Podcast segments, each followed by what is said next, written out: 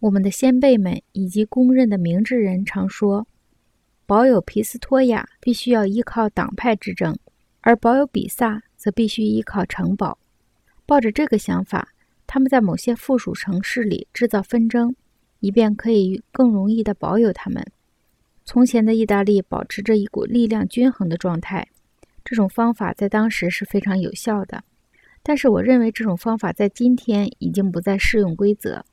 因为我不但相信这种方法不能起作用，而且我确信，当敌人到来的时候，那些陷入分裂的城市会很快地丧失敌手，因为势力最弱的一个派别往往会借助外来势力，于是其他的派别就难以招架。我认为威尼斯人就是因为这些理由，在他们附属的城市里培植了格尔夫和吉柏林这两大派别。虽然威尼斯人从未让这两派发展到流血冲突的地步，却不断地在他们之中制造种种分歧，以便于人们陷入这些纠纷而难以脱身，这就难以团结一致反对君主。但是，正如我们所看到的。结果往往不像预期的那样发展，因为威尼斯人在维拉一战大败后，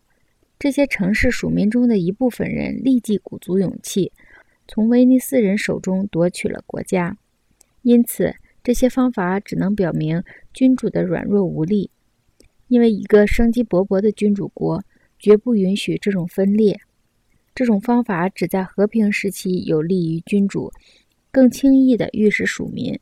而当战争来临的时候，这种方法则是错误的。毋庸置疑，当君主克服了他所面对的种种困难和障碍后，他就变成了伟大的人物。因此，当命运之神垂青一位新君主，而使他成为伟大人物时，由于新君主比世袭君主更加需要获得好名声，命运之神就会给他树立敌人，并使他们设计反对他。以便于新君主有战胜他们的机会，并借着敌人为他竖起的梯子步步高升。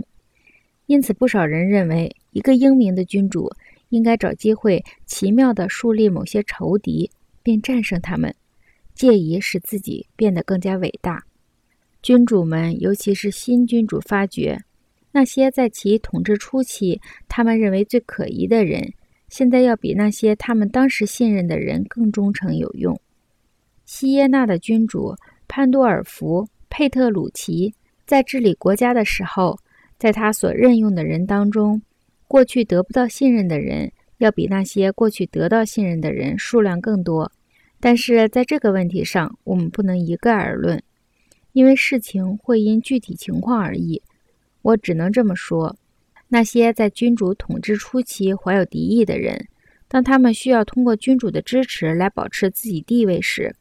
君主可以轻易地把他们争取过来加以控制，因为这些人知道他们必须以实际行动来消除君主过去对他们的坏印象，故而他们对君主忠心耿耿。因此，君主从他们那里得到的利益，往往要比从其他人那里得到的利益更多，因为后者能安安稳稳地侍奉君主，可能会因此对君主的事情不够尽职尽责。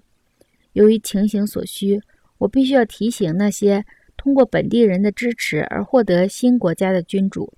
他们必须认真考虑是什么原因促使那些支持他的人这么做。如果他们那么做不是出于对君主的自然感情，而是出于对前政府的不满，那么君主要经历许多艰辛和困难才能和他们保持友好的关系，因为要满足他们简直是不可能的。借鉴古代和近代的事例，仔细衡量这件事情的原因，我们可以发现，君主和那些对满意前政府而成为自己敌人的人交朋友，比起那些由于对前政府不满，从而拥护自己并支持自己夺取政权的人成为朋友，要容易得多。